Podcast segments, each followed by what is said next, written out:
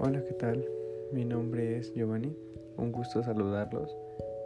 Sean bienvenidos a este su primer episodio de este podcast.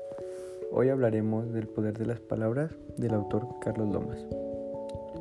Eh, el autor Carlos Lomas sacó un libro llamado El poder de las palabras.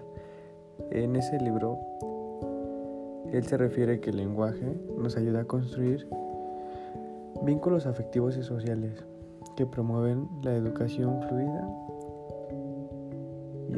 y equitativa de las personas.